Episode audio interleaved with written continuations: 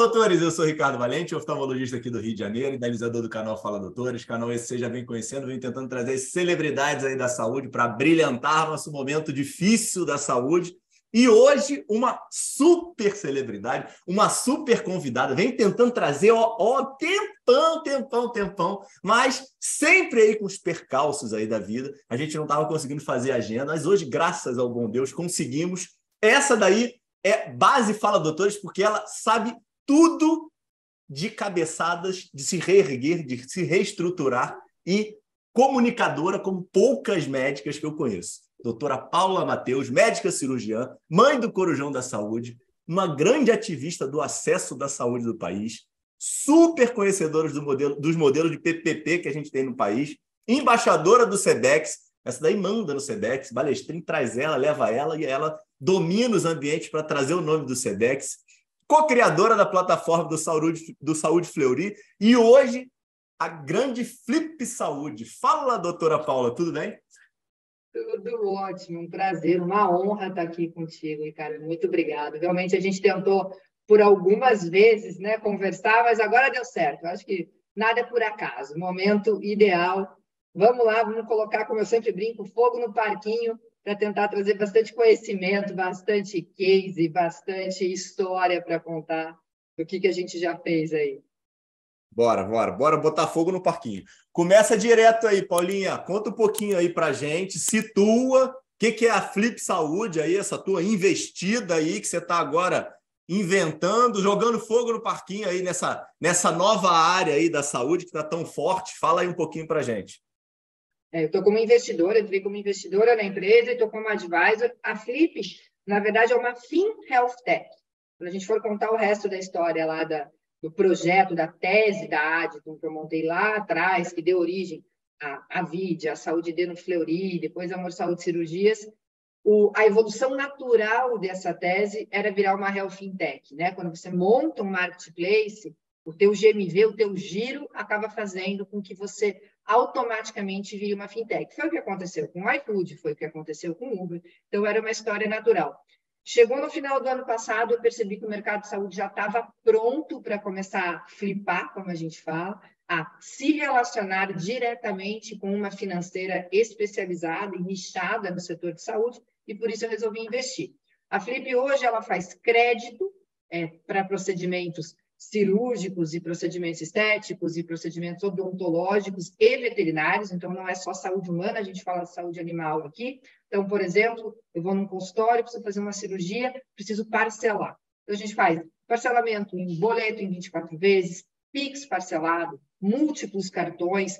Ele é, ela é o check-out da saúde. Todo o universo financeiro que a gente consegue ver no varejo, é, para ter acesso, literalmente, a pagar em múltiplos cartões, vaquinha online, toda essa questão do universo financeiro, a Flip traz empacotado com a jornada bem especializada para o médico, para os hospitais, para as clínicas ou para as clínicas veterinárias e para as clínicas odontológicas.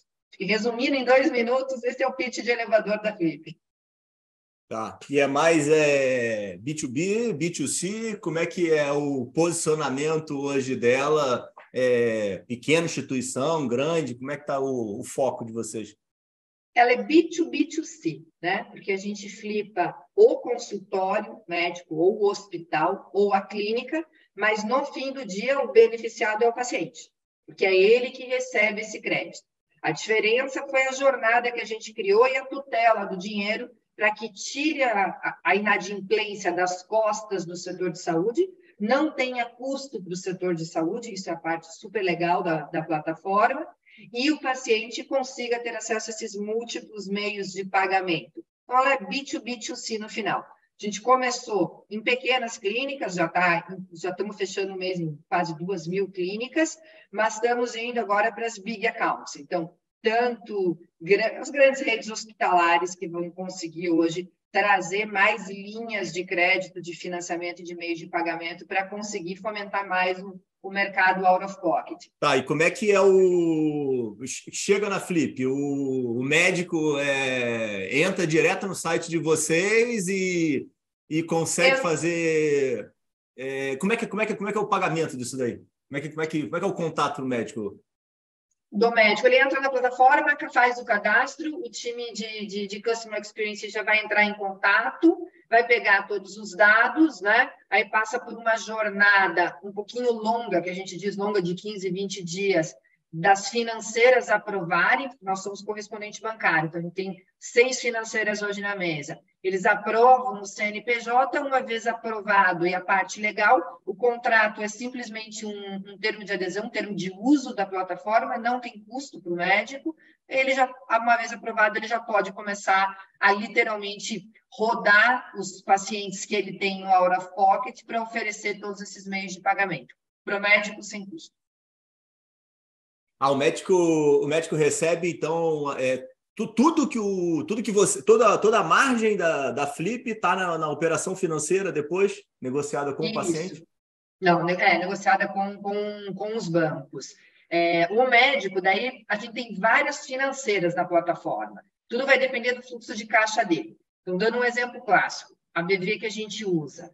É, o médico vendeu através do boleto parcelado da BV ele recebe em D mais um tá? no valor que ele vendeu, sem custo, nada. A, a questão de como o paciente vai pagar a inadimplência tudo por conta da financeira, né? e ele não tem custo nenhum do adiantamento de recebível. Se ele vai para uma outra, que é, por exemplo, a Coin, ele vai vender parcelado, mas ele também vai receber o parcelado. Por que, que ele acaba escolhendo essa? Porque essa tem uma taxa de aprovação um pouco mais alta. Então, quando ele atinge a meta de venda da clínica, ele fala: opa, libera a coin, porque se eu for recebendo parcelado, o meu fluxo de caixa está ok.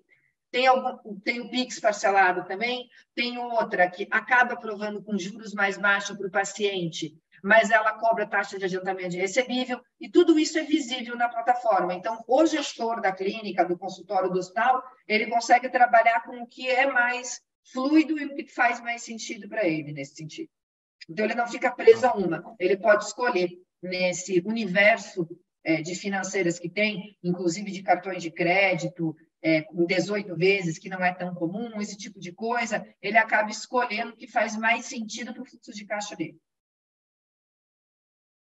E vocês já estão com o time rodando é, nessa questão de time? Eu já trabalhei já com um sistema um, parecido com o de vocês, menor, é, e um problema que eu tinha, e dor de cliente, é, era time mesmo, né? Então, muitas vezes solicitava uma cirurgia e aí a cirurgia não saía porque emperrava hum, de não ter braço, né? Tipo, ah, pô, sei lá, uns jovens aí me deram a proposta, tá, eu fiz um negócio com eles, mas aí não girava, né? Então acabava que o, o, o paciente não, gerava, não ganhava carta de crédito, ou então às vezes ganhava, não sabia.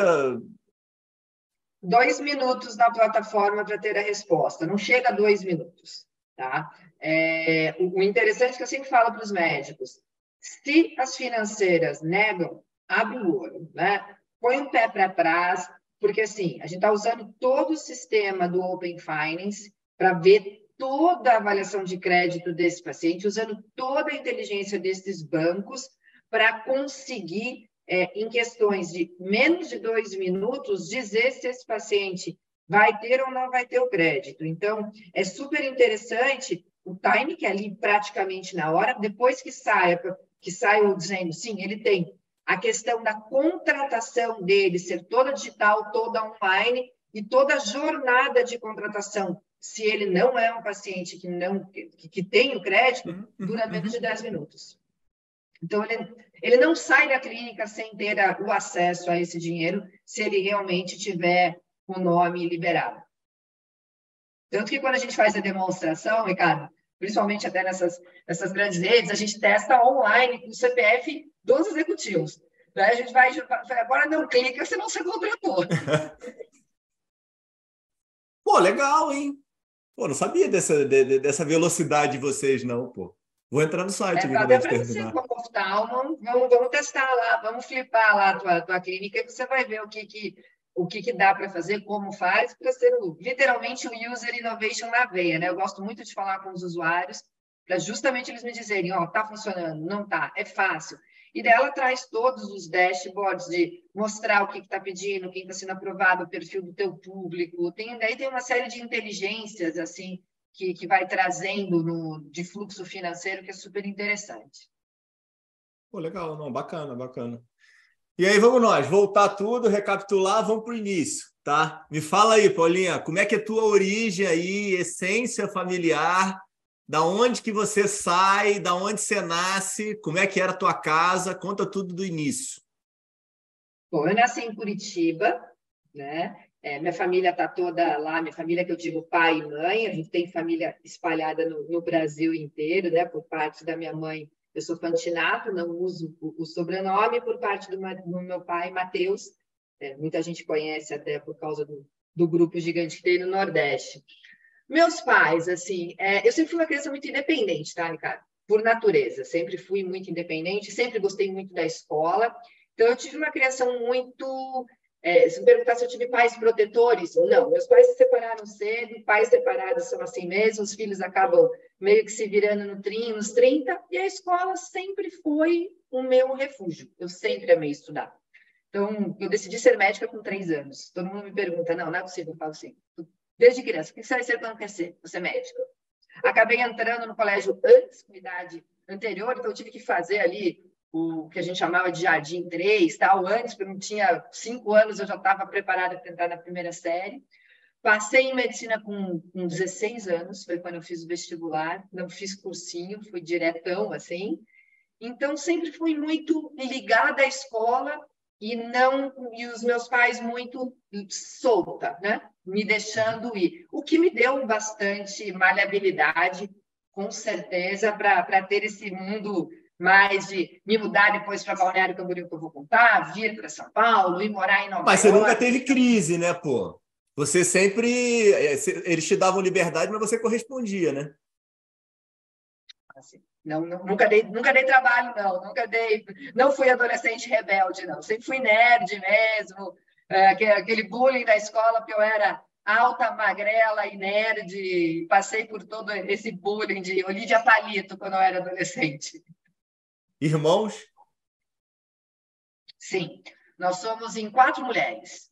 Na verdade, são quatro mulheres de. Meu pai tem quatro filhas com três esposas diferentes, né? Então ele tem a casa das sete mulheres, literalmente. É, e, qual, e, e, você, o posicionamento aí de idade, você o quê? Mais velha, mais nova, é o quê? Eu era mais velha até os meus vinte e poucos anos. Aí a gente descobriu que tinha uma mais velha na história. Não, mas você foi criada a vida inteira como uma, você foi criada a vida inteira como mais velha. Eu fui criada a vida inteira como mais velha. Né? Depois eu descobri que eu não era, mas só três meses de diferença. E, e, e então você que desbravava tudo para as outras? Desbravava tudo. E continua, né? E me diz, e me diz um negócio, é, não tem médicos? Como é que é o posicionamento de médicos aí na tua família? Todo mundo médico, ninguém médico, como é que é? Não, quando eu decidi fazer, não tinha ninguém médico, tá? Depois eu tenho um tio, irmão da minha mãe, que acabou fazendo medicina. A minha irmã mais nova acabou fazendo medicina.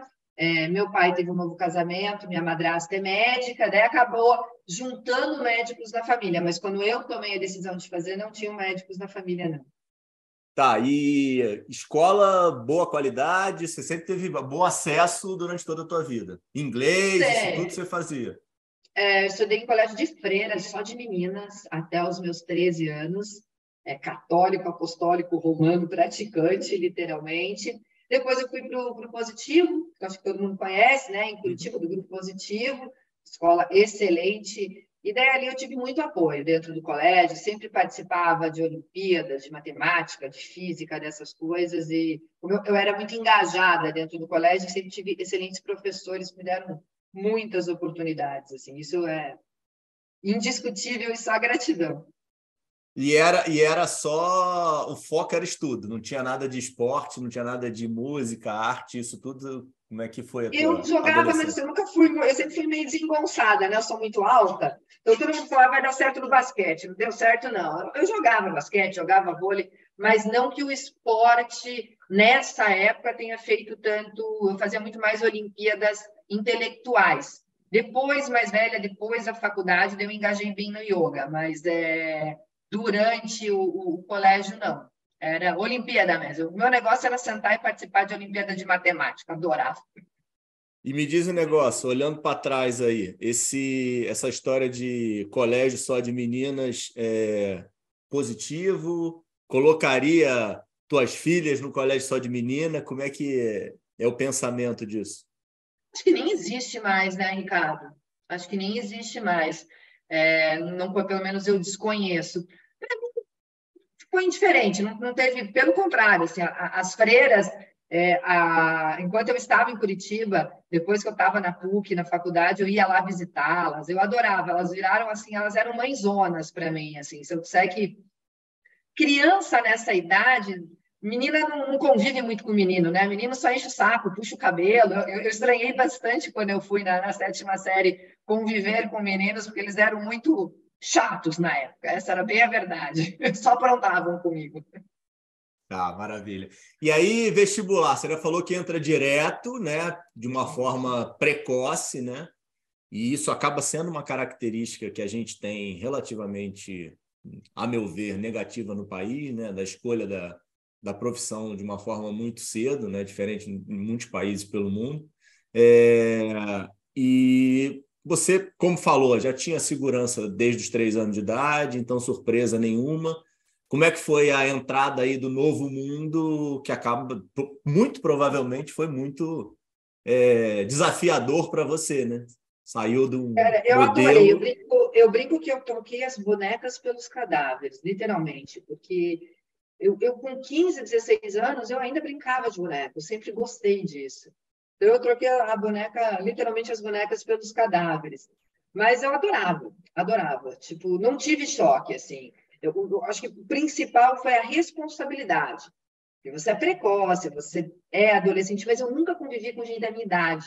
Então, mesmo na faculdade, eu gostava de conviver com a turma. Eu entrei no primeiro ano, eu convivia com a turma do terceiro, do quarto, do quinto ano. Eu gostava de conviver com gente mais, mais velha, assim.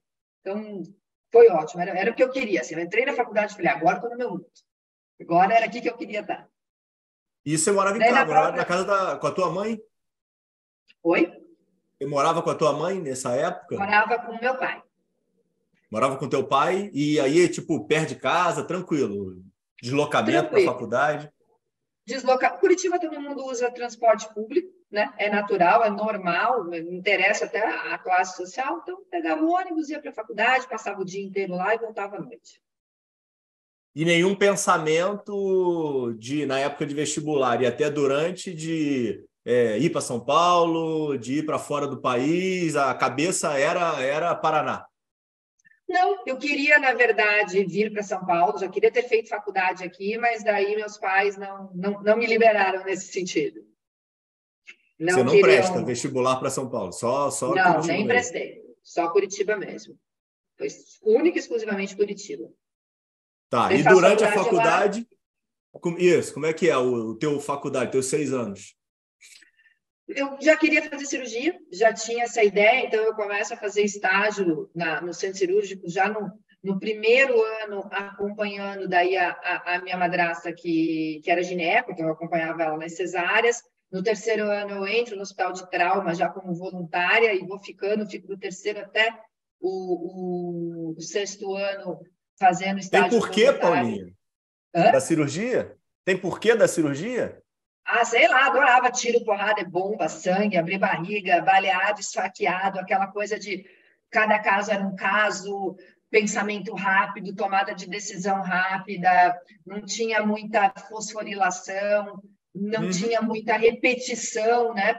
Tudo que você ia pegar, a hora que você abria a barriga, você nunca sabia o que você ia encontrar exatamente ali, né? Eu gostava muito dessa tomada de decisão rápida e desse dinamismo que tinha. Sempre gostei, sempre gostei. E sempre gostei muito da clínica cirúrgica.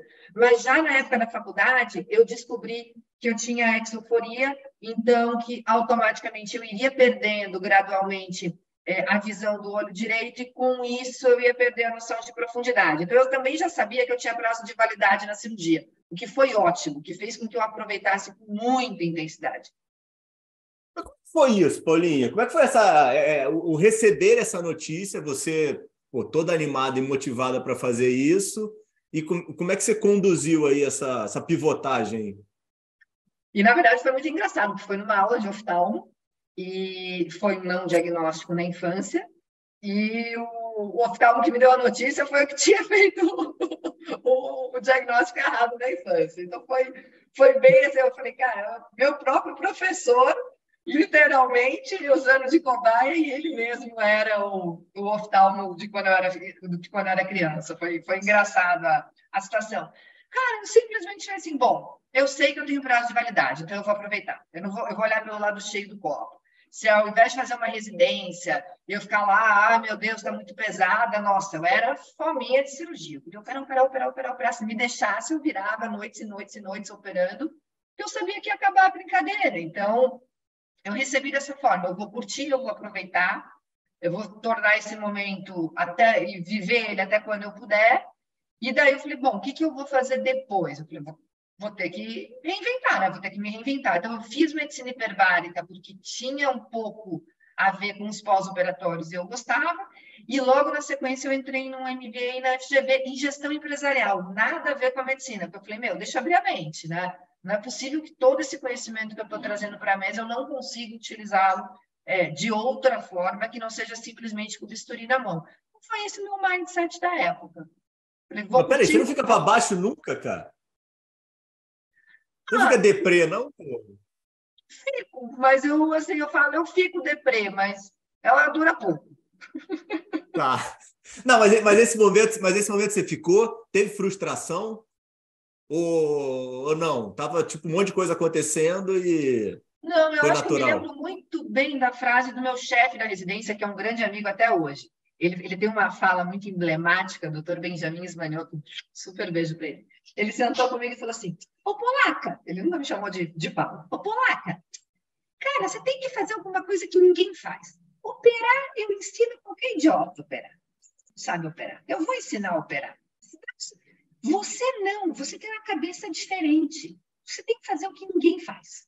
Cara, eu fiquei com aquilo na cabeça de que eu ia acabar usando tudo aquilo para fazer diferente do que os meus colegas de profissão iriam fazer ou iriam transformar no mundo, e aceitei. Falei, beleza, acho que você tem razão, Dona Jamila. Até hoje, a gente conversa e ele fala, eu te disse que você ia fazer algo diferente.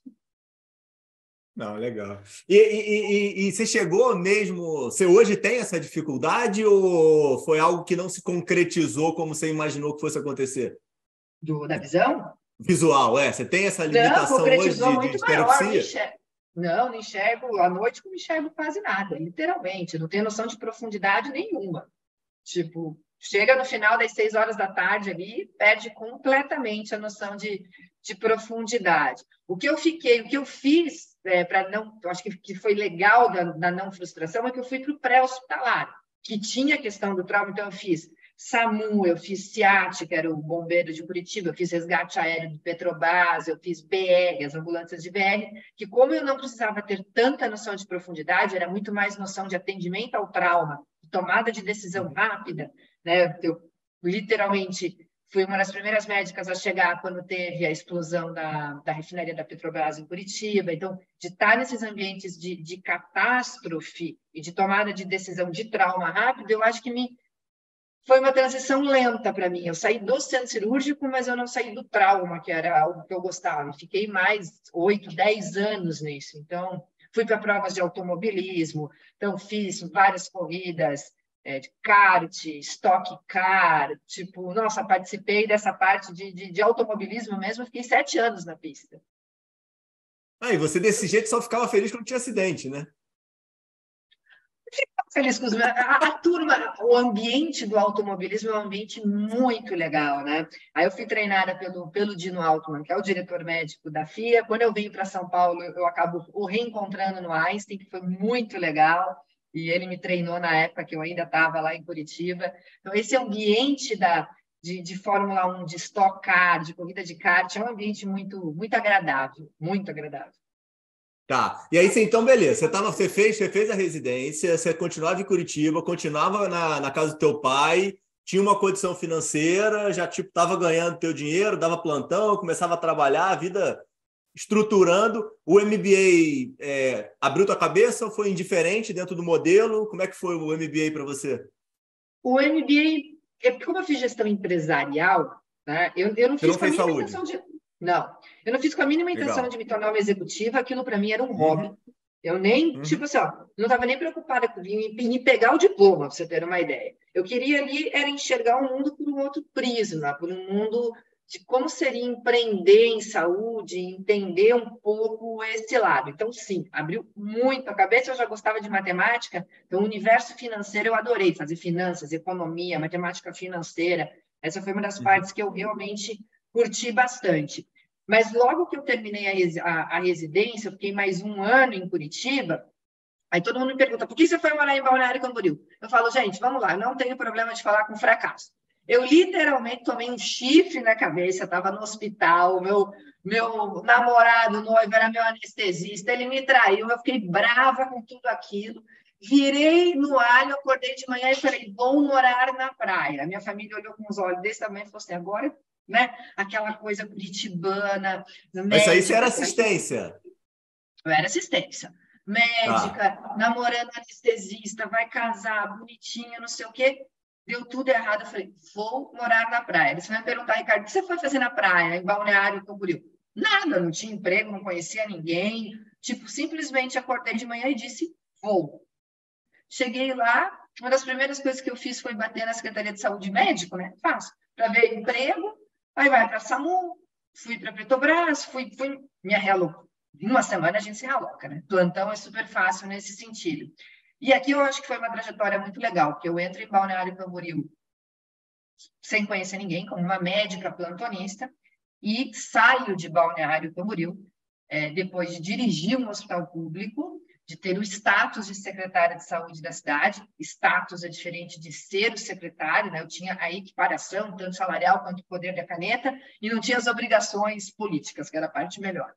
É, e saio da cidade nesse nível, né? E nas costas com o case é, do que ficou conhecido em São Paulo como Corujão da Saúde. Então, o primeiro chamamento público, linkando o horário ocioso da iniciativa privada com a gestão pública, comprando esse horário ocioso e fazendo essa ponte que depois o Dória é, coloca, né, ele empacota como corujão da saúde, eu fiz lá. Então foi muito legal, foi uma trajetória, foram os nove melhores anos, assim, da minha vida até o meu casamento. Eu falo agora, eu passei a viver os meus melhores anos de vida, mas imagina, médica em balneário, construindo tudo, tudo isso, daí fui para a Unimed Litoral, passei pela saúde suplementar, e ter a honra de dirigir o único hospital público da cidade num cargo comissionado foi muito interessante. Foi, assim, fenomenal. E eu nunca fui da política, tá? Eu simplesmente... você tinha secretário é, parceiro com você? Você tinha alguém sombra?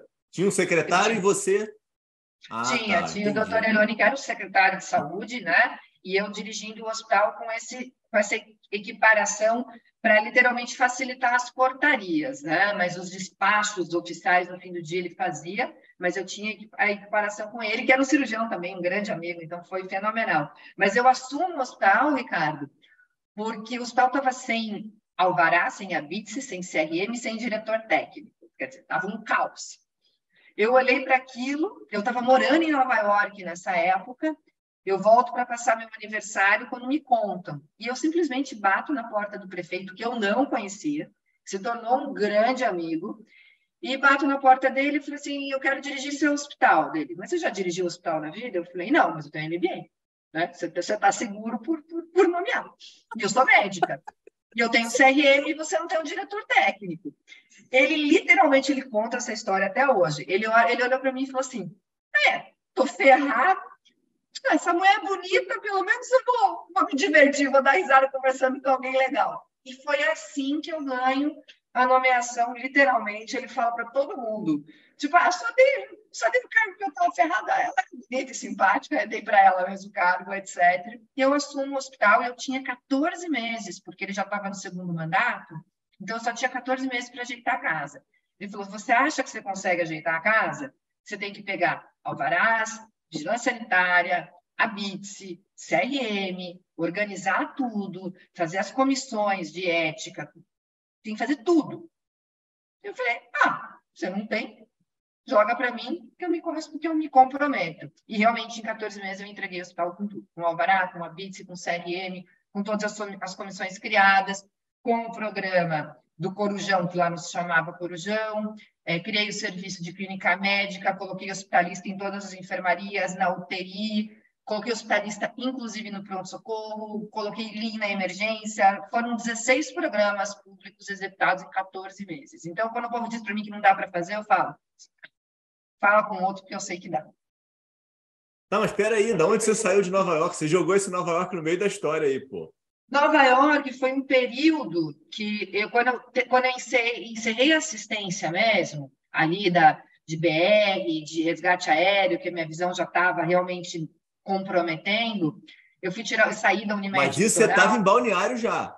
Balneário. Já, já, já, tinha, já tinha passado da, da, da, tua, da tua dor aí de, de mulher traída. Já estava com a tua vida tá, andando. cinco anos depois, cinco anos depois. Tá. No quinto ano que eu estava em balneário, é, eu saí da Unimed, eu estava ali capitalizada, eu falei, vou fazer um sabático em Nova York, queria aprimorar principalmente a fluência do inglês, eu tinha uma grande amiga que estava morando lá, e eu fui para ser dog walker. Eu queria saber de nada de medicina lá. Eu queria literalmente ser dog walker. Durou duas semanas o meu dog walker, porque num passeio no Central Park eu conheci um diretor da Medtronic que precisava de um cirurgião para avaliar novos modelos de remuneração em cirurgia com alguns grupos de cirurgiões do Presbyterian, e para ele era muito caro né, contratar cirurgiões ali em Nova York, e ele namorava uma brasileira e queria aprender a falar português. Tipo, então, uma caminhada, no, na, na terceira semana eu estava literalmente auxiliando ele a fazer novos modelos de remuneração. Isso em 2015, quando nem se falava em, VBHC, é, indústria participando. Nos Estados Unidos é muito interessante porque a indústria participa da composição do salário do médico, né? bem diferente do Brasil. Então, lá você consegue fazer um, um disclaimer bem certinho e dizer para qual indústria você trabalha, o teu salário é composto por essa indústria. Então, foi super interessante. E eu ia ficar fazendo isso lá. Aí eu voltei para o Brasil para passar meu aniversário, quando eu descobri que eu, e para pegar meu cachorro que estava aqui, eu já estava uns três meses em Nova York, é, quando eu descobri que o hospital estava literalmente afogado, há quatro meses sem diretor técnico, com intervenção do Ministério Público. Aí eu bati na porta do prefeito e falei, ó, oh, tipo, daí ele falou, mas Paula, o salário é, posso até abrir aqui, o salário é 5 mil e eu não tenho como aumentar, porque isso está em lei, etc. Eu falei, bom, estou num sabático, se você me deixar criar os meus cases de sucesso e mostrar que dá para fazer gestão pública com velocidade e com transparência e fazer um hospital público funcionar, literalmente eu topo o desafio. Aí eu liguei para Nova York e falei, gente, vou tocar um hospital público aqui, literalmente. E daí não voltei. Quer dizer, voltei sempre para passar férias, mas não para morar lá. E esse, e esse Nova York, esse já estava remunerado ou ainda não? Você estava só de consultora sem, sem receber salário? Sem receber. Estava como consultora ali e entrar no Presbyterian, porque o Presbyterian é tipo um Sírio Einstein aqui em São Paulo. Uhum. Né? A galera demora um ano para conseguir uma carta para entrar lá. Eu, em uma semana, estava dentro do centro cirúrgico. Aquilo já era um upgrade, assim. E, e como eu fui para um sabático, eu não estava muito preocupada com isso. Daí depois eu, eu acabei trocando isso e não me arrependo pelo case do hospital público, porque foi o que fez a minha carreira subir e eu vir para São Paulo e conseguir fazer tudo o que eu fiz, né? Porque foi tudo embasado no, no corujão da saúde. Né? Tá, mas aí é esse que é o problema, essa que é a minha maior dúvida. É... Da onde vem, da onde vem esse case, cara? Da onde vem essa tua segurança? E te tipo, parece que é um negócio meio divino, assim, caiu assim do céu e você conseguiu construir aí em 14 meses uma estrutura que ninguém estava conseguindo pensar. Como é que foi isso?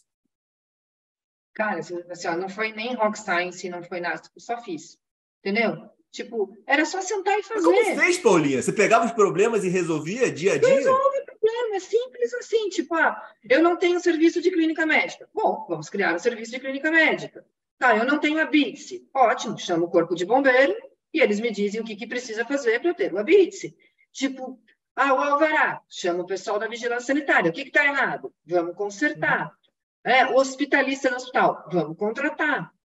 contratar. O, coru, o chamamento público, o corujão, se eu te contar como surgiu, foi literalmente numa mesa de bar. Foi assim, estava lá o Hélio, da Cosma, adoro, outro beijo, que era o radiologista, eu com uma fila enorme de ressonância, de filas e filas e filas de coisas para fazer, fui tomar uma cerveja com ele e falei, ele falou, falei, vamos comer um camarão? Ele falou, não, não tenho dinheiro que eu comprei uma ressonância, estou ferrado que a Unimed credenciou. Não tenho dinheiro nem para comer camarão. E, pô, Hélio, mas eu precisando contratar a ressonância, você com a tua ressonância parada, por que, que eu não posso contratar a tua ressonância? Ele, ah, não, mas tabela SUS eu não quero. Falei, tá, mas se eu pegar teu horário SUS, não vou pegar o teu horário nobre, vou pegar teu horário ocioso. Ele, é. Eu falei, tua tia já está lá tomando café mesmo. Ele falou, pode fazer sentido. Eu fui no Ministério Público, sentei com o Ministério Público e perguntei, como eu faço para comprar o horário ocioso da clínica privada e desafogar a fila do SUS? A primeira resposta foi, não dá, não dá para fazer, você tem que fazer licitação, lá, lá, lá, lá, lá. E eu comecei a conversar na Secretaria de Saúde, até que foi a, a menina da regulação, uma menina que regulava lá, falou assim, mas doutora, se fizer um chamamento público, dá. Eu me explica mais sobre isso. Aí eu vi, voltei no Ministério Público e falei, mas doutor Rosana, se fizer um chamamento público, dá. Ele falou, dá, mas vai dar no filme, não na foto. Falei, posso tentar no filme? Ele, pelo amor de Deus, mas assim, a regra é essa, essa, essa, não faz isso, isso, isso. Beleza. Quando eu fiz e consegui, literalmente, fazer um fluxo, girar dentro do hospital de todos os exames que eu precisava, usando o horário ocioso, e eu comecei a usar de toda Balneário Camboriú, depois de toda a região do Vale do Itajaí, todo dia de manhã, o meu NIR, no interno da regulação, ligava de manhã para todas as clínicas, pegava tudo que tinha de ociosidade e colocava num, num quadro branco. Do outro lado, a gente pegava toda a fila do SUS, eu pegava literalmente imãzinhos com cordinhas e dizia: esse paciente vai para cá, esse vai para cá, esse vai para cá, esse vai para cá. Pegava os carros da prefeitura, passava com os carros, pegava todo mundo e levava todo mundo para fazer os exames. Foi assim que surgiu. Eu queria resolver o problema. Eu, eu, queria encontrar uma solução. Eu não queria ninguém dizendo, ah, mas veja bem, mas não dá, mas. Não, vamos encontrar uma solução. Eu tinha um time que era muito focado nisso. Vamos encontrar como resolver o problema. E, claramente, um prefeito que me dava carta branca para eu ir desenvolvendo tudo isso. Em 14 meses, tudo foi resolvido. Entreguei o hospital redondinho. Aí foi quando o pessoal do Dória levou o programa, o Dória que empacotou em São Paulo com o Corujão da Saúde, eu não queria mais estar na política, e eu falei, como eu transformo isso numa startup, numa empresa? Como eu crio como eu compro o horário ocioso da iniciativa privada e vendo no mercado out of pocket para quem está na fila do SUS, uhum. sem depender de político. Então, quando eu venho para São Paulo, eu venho para São Paulo da mesma maneira que eu fui para Balneário. Entreguei o hospital e falei, cara, aqui eu já atingi meu nível máximo. Né? Não tenho que eu atingir mais na cidade. Com 35 anos, você dirigir um hospital, entregar o. Mas desculpa te perguntar, você continuava ganhando cinco prata? Sim, entreguei ganhando. Não, eu tive um aumento no final, ganhei sete. Tá. Dado pela Câmara de Vereadores com unanimidade, literalmente. literalmente. Aí eu venho para São Paulo e falei, não, eu preciso, eu preciso estar num ambiente muito mais rico, muito mais fértil. E eu venho, uhum. eu, meu cachorro, meu carro, meu postinho, também sem conhecer ninguém. Literalmente. Amigos, né? Chega em São Paulo, primeira coisa que médico faz. Não, peraí, peraí, não. Antes, antes da primeira, aí, antes da primeira coisa. E aí, e aí, na tua família, você, você era uma, uma heroína, louca. uma desequilibrada. Louca. Ah, tá. Louca, louca de pedra. Você tá doido? Tipo, já largou balneário, largou assistência. Meu pai não entendia que, que era um problema de visão, só, só inventa moda. O bom era que eu fazia tudo com meu dinheiro, então não podiam falar nada. Mas tá. assim, tá. não, nunca. Minha vinda para São Paulo totalmente sem apoio nenhum, nem apoio de mãe, nem apoio de pai, nem apoio de família. Todo mundo, você tá louca, São Paulo, 12 milhões de habitantes, você não conhece ninguém, selva de pedra, você vai quebrar a cara lá. E até, e até agora você já tinha iniciado aí estudo na, na, na área da, da, das PPPs ou ainda ah, não? Ah, foi no hospital, foi, foi durante a gestão pública. Foi assim que eu conheci o pessoal do Dória, que daí no final, quando eu ia entregar o hospital, eu vi que o melhor modelo para ele era uma PPP. Ele, ele encaixaria muito bem. Aí eu inicio estudos de PPP, eu venho para São Paulo, né, fazer todos os cursos da Radar PPP, tinha cursos da FGV, é quando eu conheço o Wilson Voigt, que tocava a Secretaria de Desestatização do Dória, fazia todas as PPPs ali para ele. E ele se torna um grande mentor ali naquele momento, eu idealizo uma PPP para o Hospital de Cardoso e entrego para o governo seguinte para eles conseguirem executar. Oito anos depois, não executaram nada. Beijo. Ah, então aqui. você que entregou, né, Paulinha? Você que entregou. Não, não, não foram, foram buscar lá no Sul, né? Você foi buscar não. mais conhecimento em São Paulo e aí foi construindo. Tá, tá, tá. Eu entrego o projeto do PPP lá. Eu não estava conseguindo depois... entender o que, que, eles tinham, o que, eles tinham de fazer lá em Balneário Camboriú, pegar um negócio. É, não estava não tava tendo conexão para mim nessa ideia de buscar lá. Ah, não, entendi. Eu, deixei, eu vim buscar uma solução, porque esse hospital tinha sido gerido por uma OS, aí a prefeitura tomou, teve intervenção do Ministério Público e tomou porque é, teve é, denúncia de fraude. Então, quando eu assumo, ela está sob gestão pública direta. Tinha que tá. licitar um copo de água, não era uma OS. E eles estavam querendo de volta, de repente, licitar para uma OS. Eu falo, gente, não isso foi paliativo. Eu não acho que essa seja a solução de gestão pública, eu falo isso inclusive no SEBEX, nada contra as OS, mas eu prefiro muito mais o modelo de parceria público-privada, porque ela, ela, ela é um modelo com fins lucrativos, e esses fins lucrativos podendo voltar, inclusive, esse dinheiro para o próprio governo. Então, eu, eu, modelo totalmente a estrutura do hospital para ser entregue numa PPP, para ser listado numa PPP, é, e deixo isso praticamente pronto. O prefeito subsequente, ele até tentou dar andamento, é, foi buscar depois um, acho que foi a, a FESP aqui em São Paulo, para fazer daí um modelo de viabilidade econômica, que daí isso eu não entreguei, não que eu não tenha feito, mas eu também não entreguei, porque daí chega também, né, de trabalhar de graça. É, eles não me chamaram, acabei ficando comigo, depois eles contrataram, mas não conseguiram executar. Até hoje o hospital está sob gestão pública direta. E me diz um negócio, Paula, antes de. É, infelizmente. Antes de você entrar nos plantões de São Paulo, é, você provavelmente mexeu em alguns vesperos lá no sul. É, teve alguma ameaça, algum problema, ou nem mexeu em vespeiro? Você foi aí por uma linha toda branca, não, não, não mexeu na, na, na remuneração de ninguém? Não, na remuneração não. Vespeiro político eu não mexi. Isso foi uma das coisas mais legais que a política me ensinou. Eu acho que eu vejo essa questão da, da governabilidade, existe loteamento de cargos, é impossível para um prefeito não trabalhar com isso. Eu era a única diretora técnica do hospital, o resto eram cargos comissionados. É, o que me ensinou muito é, foi trabalhar nessa política da situação, da oposição, do relacionamento, é, de como que você consegue fazer uma Câmara de Vereadores te apoiar, mesmo os vereadores de oposição. Então, isso foi fenomenal. Esse tipo de vespeiro, não. A parte dos, dos médicos de salário foi melhorando cada vez mais. Eu, eu mexi num vespeiro de uma, eu tinha 140 médicos mais ou menos, mas eu tinha uns seis ali que era uma mafiazinha, sabe?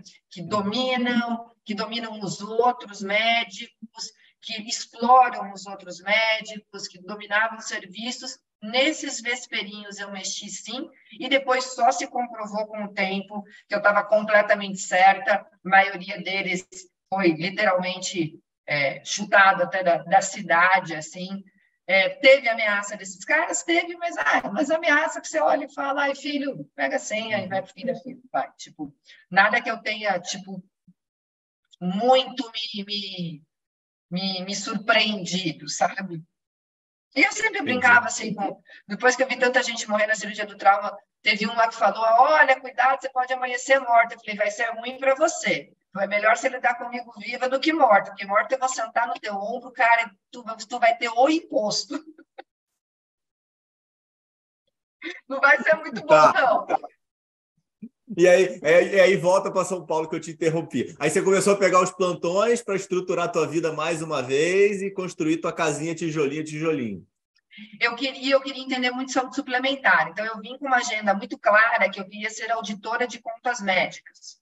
Porque ali eu iria entender como é que funciona literalmente o universo comercial do, do, setor privado, da saúde suplementar, etc. e tal, para começar a construir aquela tese que eu te falei, como que eu uso a capacidade ociosa do setor privado para vender no out of pocket. Então, eu entro como auditora de contas médicas na, na UHG, na MIL, e falo, eu vou ficar no mínimo um ano e meio auditando contas. Literalmente, vai ser o meu MBA remunerado, literalmente. Uhum. Então, eu entro por ali, fico é, é, na MIL e entro no SEBEX. Aí, logo lanço o SEBEX Futuro, que era o programa de mentoria do, do colégio, né? Para quem não sabe, SEBEX é o Colégio Brasileiro de Executivos de Saúde. Eu entro para o programa de mentoria, que é o SEBEX Futuro, e eu ia ficar um ano sendo mentoriada pelos principais CEOs de, de saúde no Brasil. E foi um, um momento super interessante, porque eu tinha, por exemplo, Cláudio Lotenberg como meu mentor, mentor no SEBEX, mentor pessoal, e ele era o CEO da UHG. E eu, na Mil, não sei, todo mundo sabe que auditor de contas médicas é o pior cargo que o médico pode ter numa operadora, né? É o cocô do cavalo do bandido, literalmente. Então, as pessoas tipo, se chocavam de como é que ela sai da direção de um hospital, de um estado secretária, vem trabalhar como auditora de contas médicas na Mil, e daí meu, meu, meu trabalho acabava três horas da tarde, ali, minha lavação de prato, que nem eu dizia, e daí eu descia para a presidência do grupo para ser mentorada pelo CEO. Então, quem via de fora essa dinâmica falava, cara, isso aqui não fecha, né? O que, que quem é essa mulher na fila do pão? O que está acontecendo?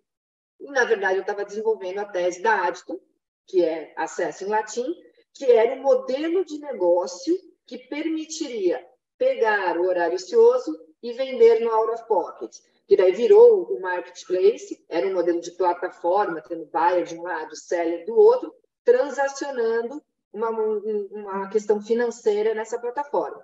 E construindo toda essa tese, bem business plan de FGV, tal, 15 páginas, eu vi que no fim das contas tudo isso viraria uma real fintech. Então, toda a análise SWOT, tudo aquilo que eu tinha aprendido no FGV, eu desenvolvi durante um ano e meio ali, modelando, conversando com todos os donos de hospitais, conversando com as operadoras, conversando com os pacientes, conversando com todo mundo para conseguir fazer uma tese muito redondinha.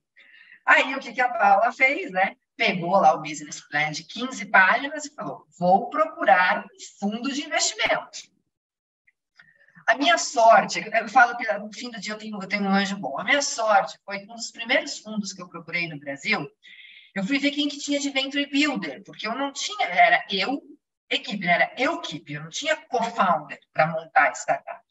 Então eu vi que tinha Rocket Internet, que era o maior Venture Builder na Europa. Falei, bom, estão no Brasil. Aí eu procurei os founders, né, os sócios no Brasil, eles tinham fechado a Rocket. Tinham ficado só com a GFC, que é o fundo do, do, do, do Summer, né, do Oliver Summer, que é o mas aí, aí você, tinha, você tinha auxílio aí dos teus mentores ou você batia na porta? Ah, batia na porta, mandava LinkedIn. Tipo, né? os mentores do Colégio Brasileiro não tinha nenhum tipo de relação com fundos de investimento de venture capital, né? eram completamente apartados.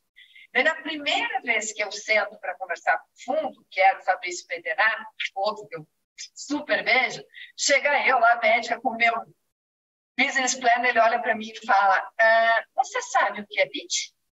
Eu, não.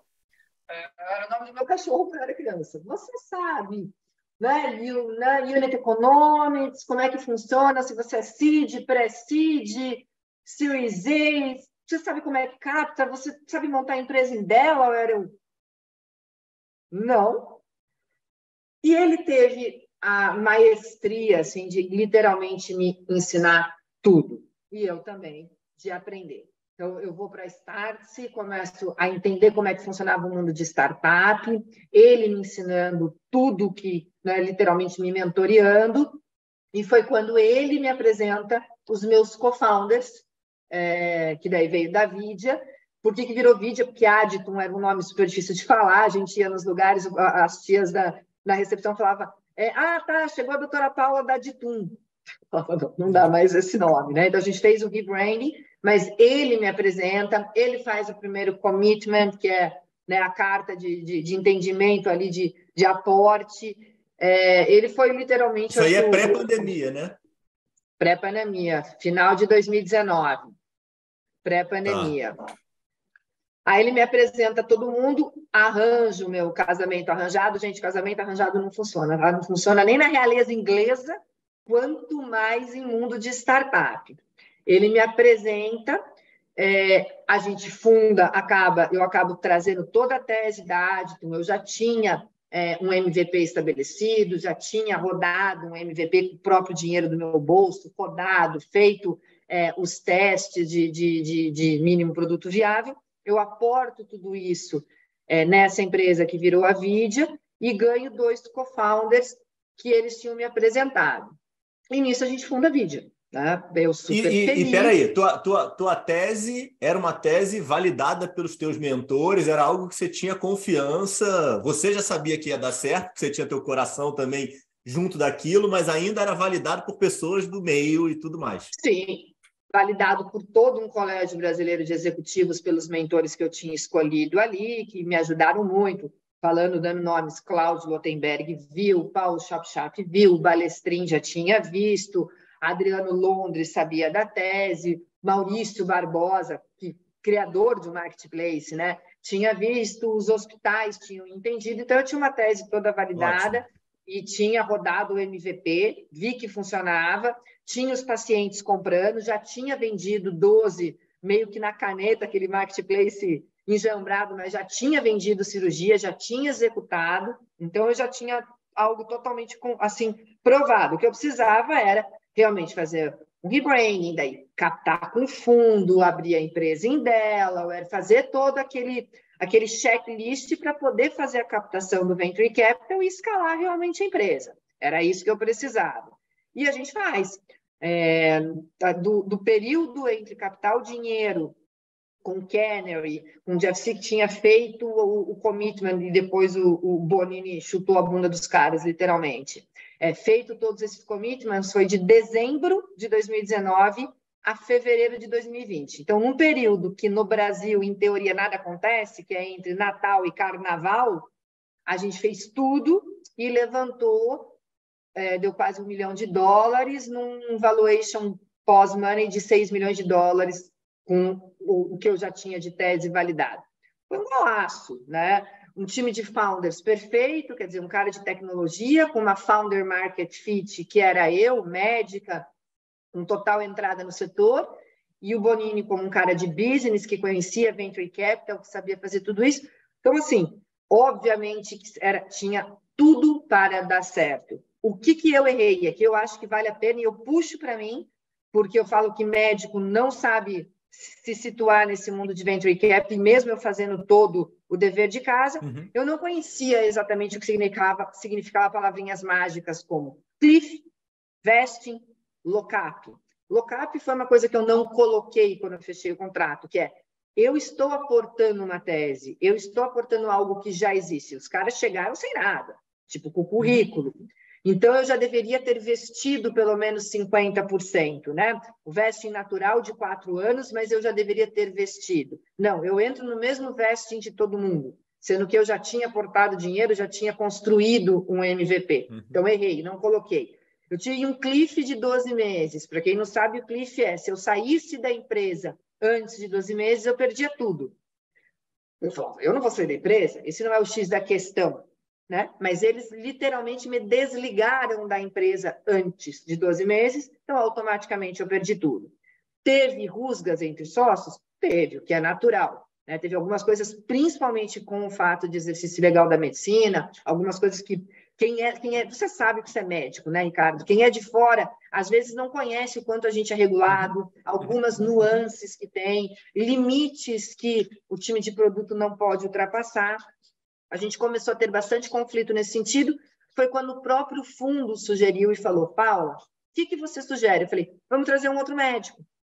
Daí é, são duas pessoas falando, não é eu é, colocando e eles estão achando que eu estou criando problemas onde não existe. E quando eu sugeri de trazer um outro médico, eu levei uma carteirada, uma portada na cara, literalmente me desligaram, literalmente da empresa, de tudo, derrubaram minhas contas, derrubaram tudo, e eu fiquei bem perdida nessa época. Aqui se pergunta, você não se frustra esse foi o momento que você me perguntar qual é o maior momento de frustração. Uhum. Aqui. Porque eu acordo no dia seguinte, era a empresa que eu criei, todo o meu dinheiro, tudo que eu tinha feito para trás, os caras exigindo que eu devolvesse o meu iPad, porque estava no nome da empresa. Quer dizer, você acha que um médico vai roubar um iPad? Tá, me, me poupa, né? Que também não é para isso. Então, a situação como foi colocada ali foi bem ruim, bem complexa. Foi um mês, dois meses que foram bem difíceis. Eles, eles queriam que eu assinasse no compete, etc. E tal. Não, vou assinar no compete, não sou executiva da empresa, eu sou sócia, ou sou executiva. Então, ficou uma situação bem. É, e eu nunca cedi é, propriedade intelectual. E isso nos Estados Unidos tem valor, né, Ricardo? Aqui no Brasil pode não ter, mas lá tem valor. Então, eles têm essa, essa empresa em casca de ovo, como o próprio Bonini falou lá atrás, com essa questão da propriedade intelectual. O que, que acontece que eu não resolvo ir para a briga e que eu resolvo literalmente virar as costas? O doutor Eduardo Oliveira, que é o fundador da Saúde D, literalmente, né, que foi comprado a Santecorp pelo grupo Fleury e depois virou Saúde D. Ele me, a gente acaba se cruzando e ele vira para mim e fala: "Meu, esquece tudo isso. Vem para o Fleury e vamos montar a mesma tese, né? Vem para cá. Vem comigo, a melhor, não seja vingativa, seja bem-sucedida, que dói muito mais". E é o que eu resolvo fazer. Então eu vou para o grupo, vou para estruturar a parte de marketplace que não tinha nada desenvolvido ainda, eles tinham a parte de telemedicina, de saúde populacional, tinham outros produtos, mas não o marketplace que eles queriam. Então, entro como gerente, deu seis, oito meses depois, eu viro CCO, né? Viro a diretora comercial. Uhum. Na mudança de liderança, eu acho que você deve lembrar isso, o doutor Eduardo acaba saindo, Martinelli acaba saindo, tem toda aquela mudança, a Giane acaba assumindo o grupo, a doutora Giane, o Hans acaba assumindo saúde D, fica super espinofado. Vem uma, uma turma de líderes para a saúde de executivos clássicos, não empreendedores, e são perfis completamente diferentes. Uhum. Eu não consigo me adaptar com essa liderança, sempre fui empreendedora, então não tem horário, é nove horas da noite, você está resolvendo tudo, é final de semana, você tem um ritmo e uma velocidade, uma metodologia uhum. diferente de executivos clássicos que dá 5 horas da tarde, não fala, não atende mais telefone. Então, eu tive uma dificuldade bem grande de adaptação ali, mas entrego o marketplace pronto, literalmente, e resolvo é, não seguir no, no, no, Não me adaptei ao estilo Big Corp, né? daquele modelo que, que bem diferente. Acho que foi perfil ou você acha que você acha que teve influência de geração também, Paulo? A questão de idade? Não, a turma que entrou jovem, a maioria da, da mesma idade, ou até mais jovem do que eu. Tinha uma pessoa mais velha, que era a diretora médica, bem mais velha, que daí tinha a cabeça mais big corp, mas não, não era idade, não. Eu acho que era nunca ter empreendido, né? Empreender é muito diferente de você ser um executivo de uma grande companhia. São perfis uhum, diferentes. E o, o, o doutor Eduardo era bem empreendedor nesse sentido, sabe? Uhum. Então, é uma tomada de decisão nesse. Eu tinha um contrato aqui de novo, já daí eu já trouxe advogados, já era diferente. Eu tinha um contrato, em teoria, mais bem estruturado. É, eu não era uma executiva contratada CLT, eu tinha um contrato é, PJ, que no final você vê como é importante para nós, como empreendedores, entre empreendedores ou executivos que hum. não são CLT, trazer advogados específicos para a mesa, porque no final teve discussão com a minha renda é variável. Então, no começo te prometem um mundo, depois que você uhum. entrega e a hora que tem que pagar, sim, sim. ah, mas ficou muito caro, mas veja bem, vamos negociar. Enfim, também não queria muito entrar nessa nessas discussões de, você sabe, você acaba relevando uhum. muita coisa, acaba surgindo a oportunidade de eu montar de novo a operação com uma opção de compra parruda na Amor Saúde, é, na Amor Saúde Cirurgias, eu vou para lá com uma opção de compra, é, acabo fazendo essa transação, essa transição, desculpa, entro, levanto a mesma operação de novo, entrego e não executo a opção de compra. Aí aqui o que todo mundo me pergunta, por que você não executou a opção de compra? Porque eu vi esse shift do mercado. Quando eu vi os hospitais desintermediando e começando a se relacionar direto com as health fintechs e pulando os marketplaces, que eu já Entendi. tinha previsto isso Entendi, Lá, entendi. quando eu modelei a tese, eu falo, opa, eu vou para uma real fintech. E aqui foi muito interessante, porque tinham duas no mercado, a Dr. Cash, que meu marido tinha investido via fundo, e a Flip, que antes se chamava Axis, ela teve, na verdade, um rebranding, que ele também era investidor anjo. Aí a Dr. Cash, no final do ano, é vendida por 175 milhões para o Banco Votorantim.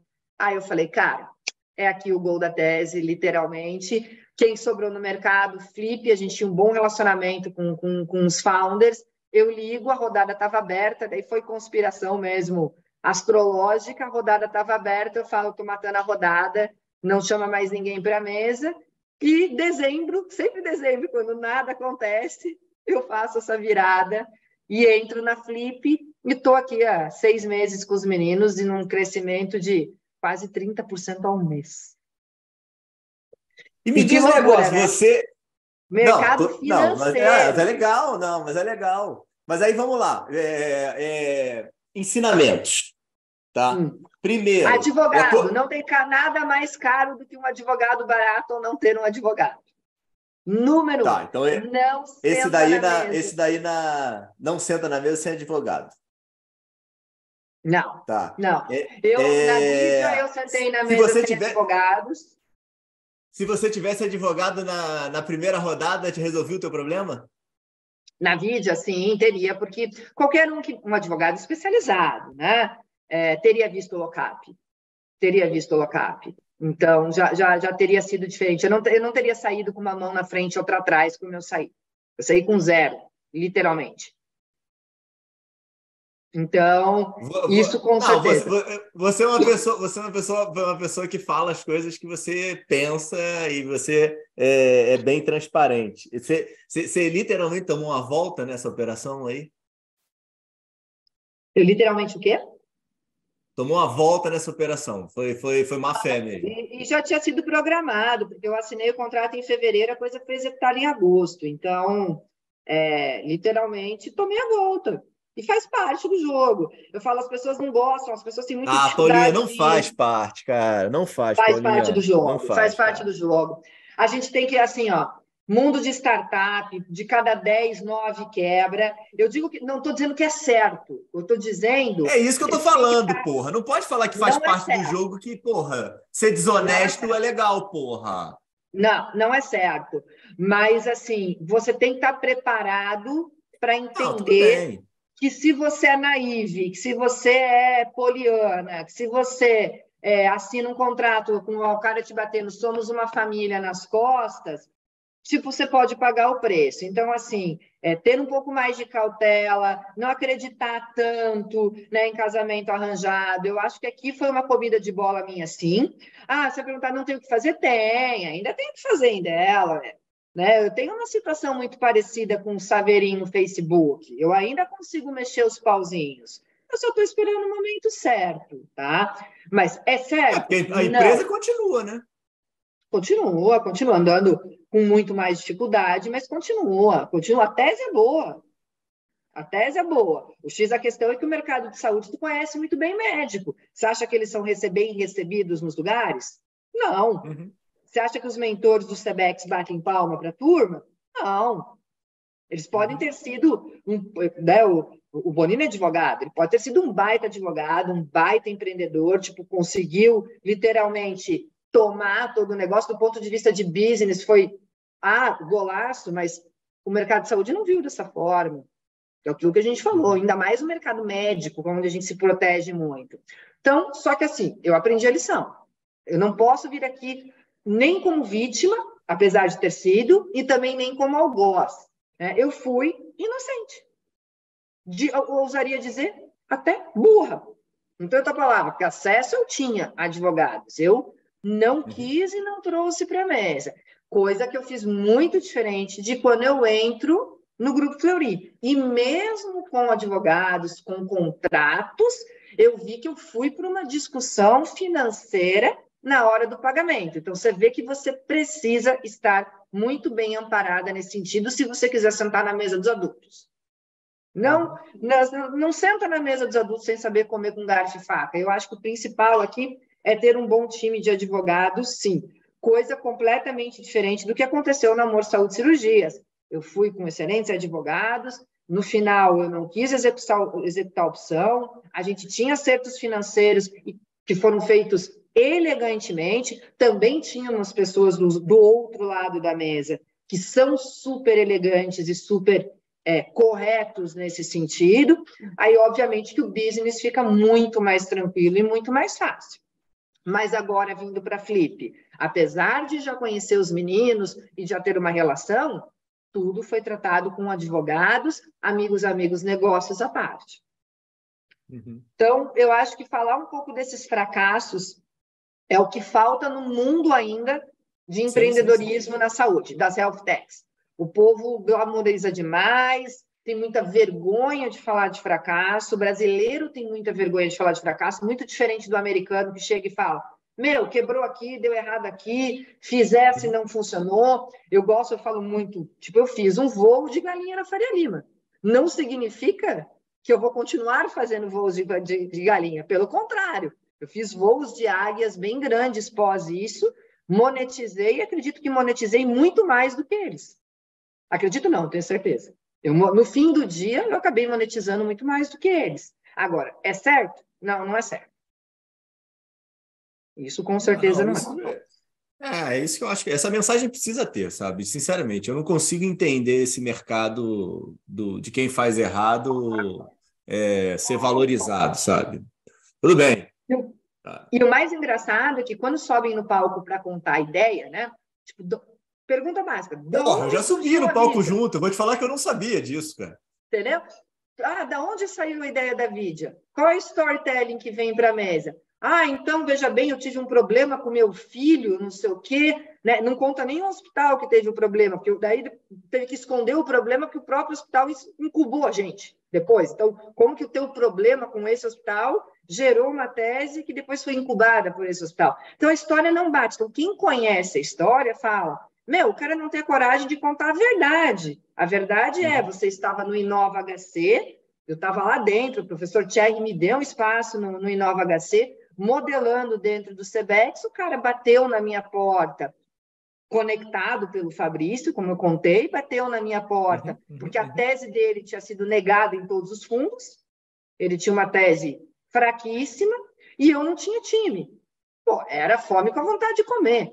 O cara vem do mundo de venture, não tem tese, eu tenho tese consolidada, vamos juntar? Então, assim, ele veio pedir literalmente para juntar.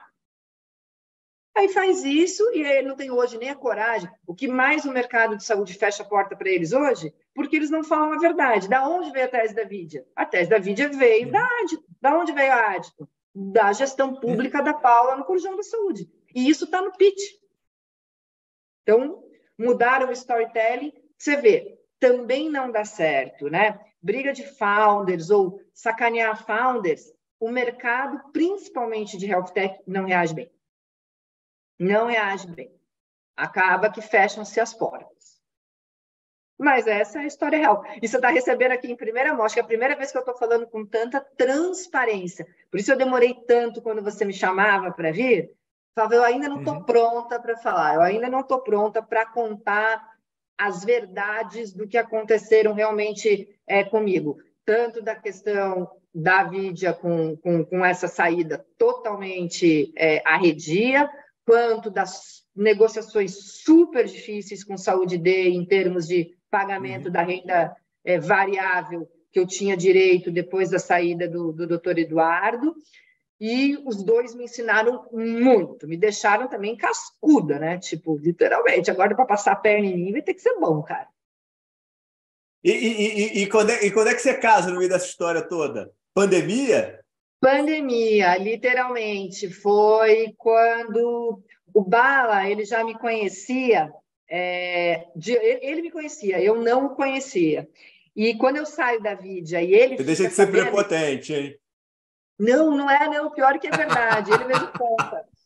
E ele, ele, quando ele sai da vida, olha que, olha que esse é um movimento muito sincrônico do universo. Quando eu, ele sai, quando eu saio da vida e ele fica sabendo e ele sabe de todo de toda a história, ele ficou sabendo e ele é investidor, então é o PI de fundo, é investidor anjo.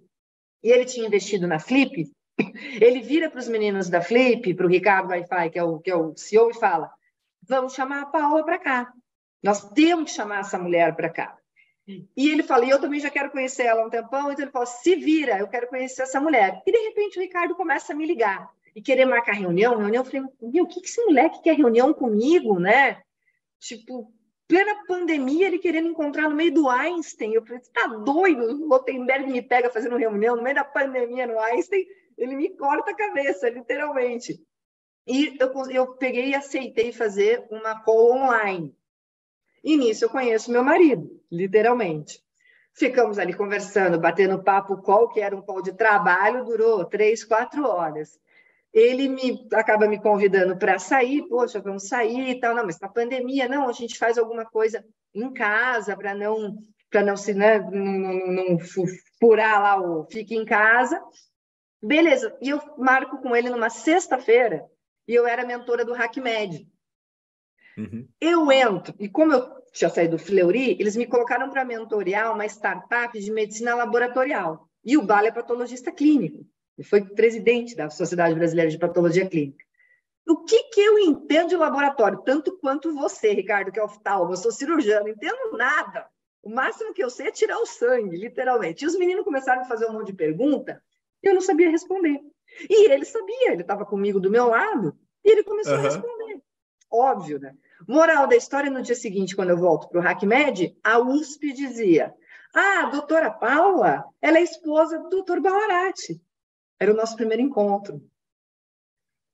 Os meninos acharam que sexta-feira à noite, ele ajudando a mentorear, literalmente, ah, é esposa do, do doutor Balarati. No dia seguinte, a USP inteira tinha casado a gente no nosso primeiro encontro, uhum. literalmente.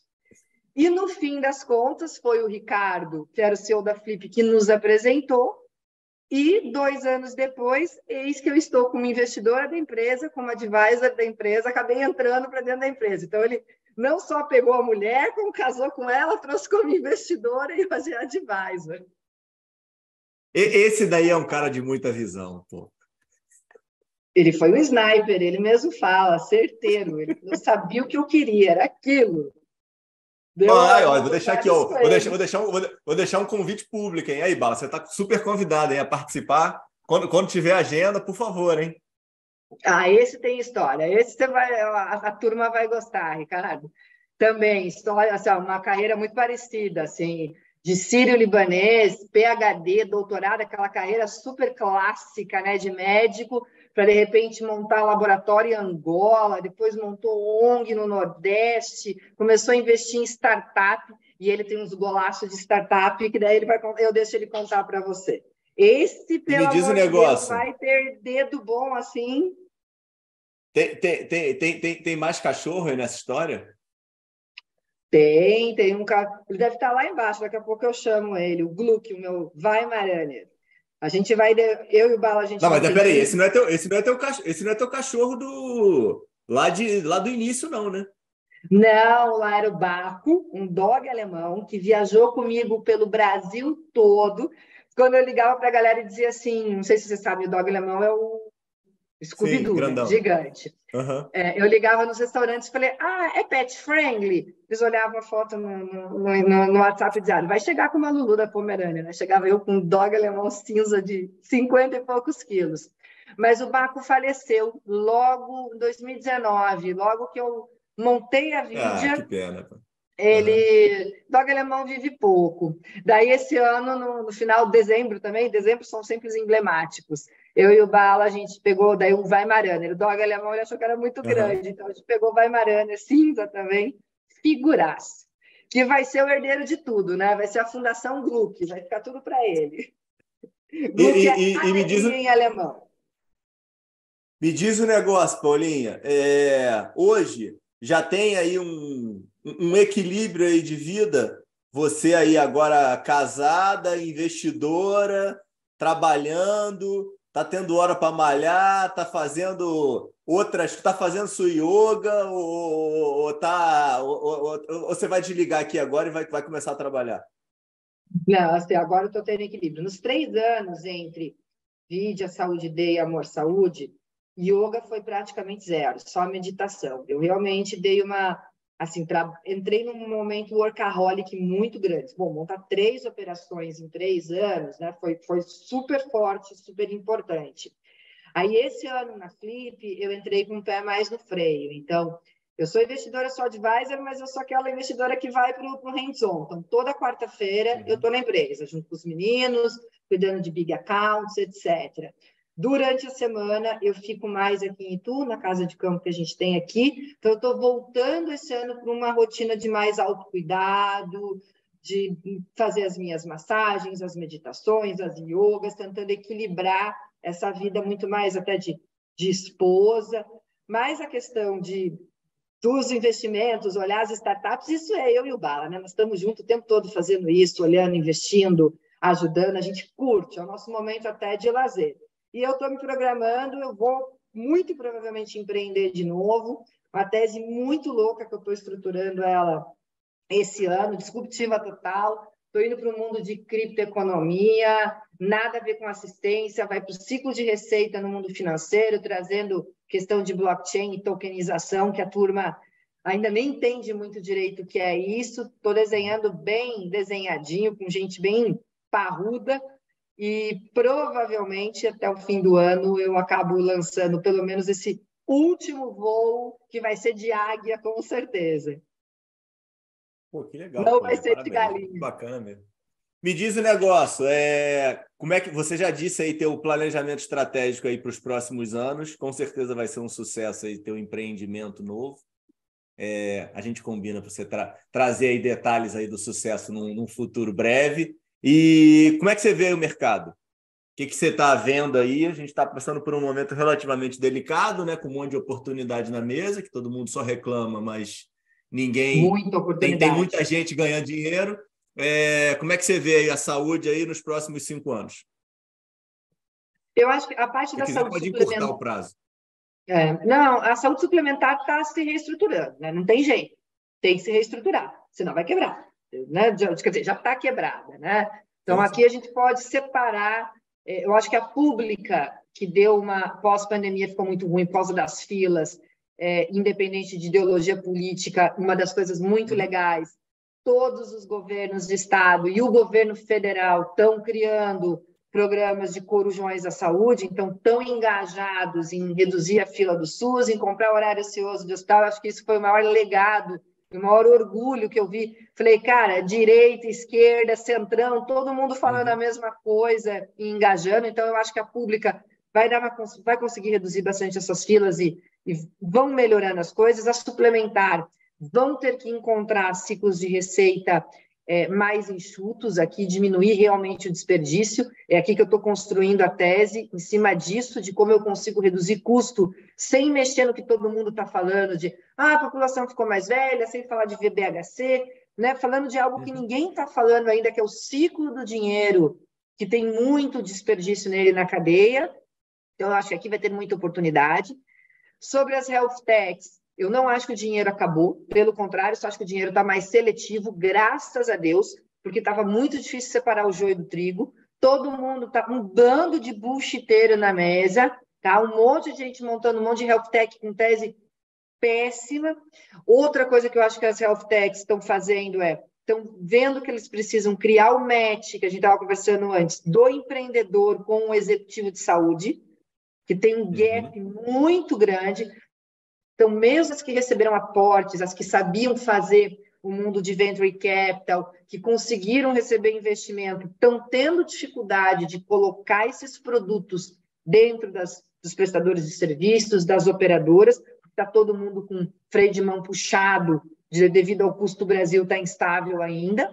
Então, eu acredito que isso elas vão ter que saber fazer melhor para conseguir é, se consolidar mas eu vejo com muita, muito, muita oportunidade. Aonde tem crise é a hora que surgem as grandes oportunidades.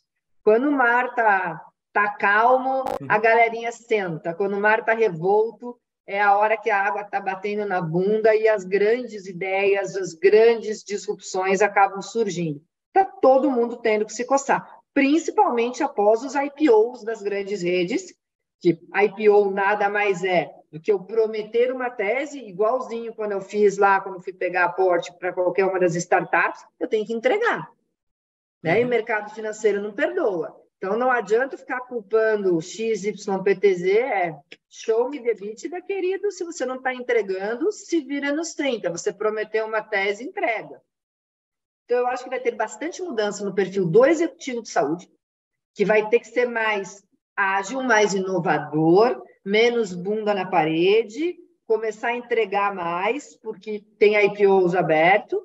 Mesma coisa para as health techs, vão ter que ser mais executivos de saúde e menos só ha-ha-ha de hype, porque também vão ter, não vão ter tão dinheiro fácil.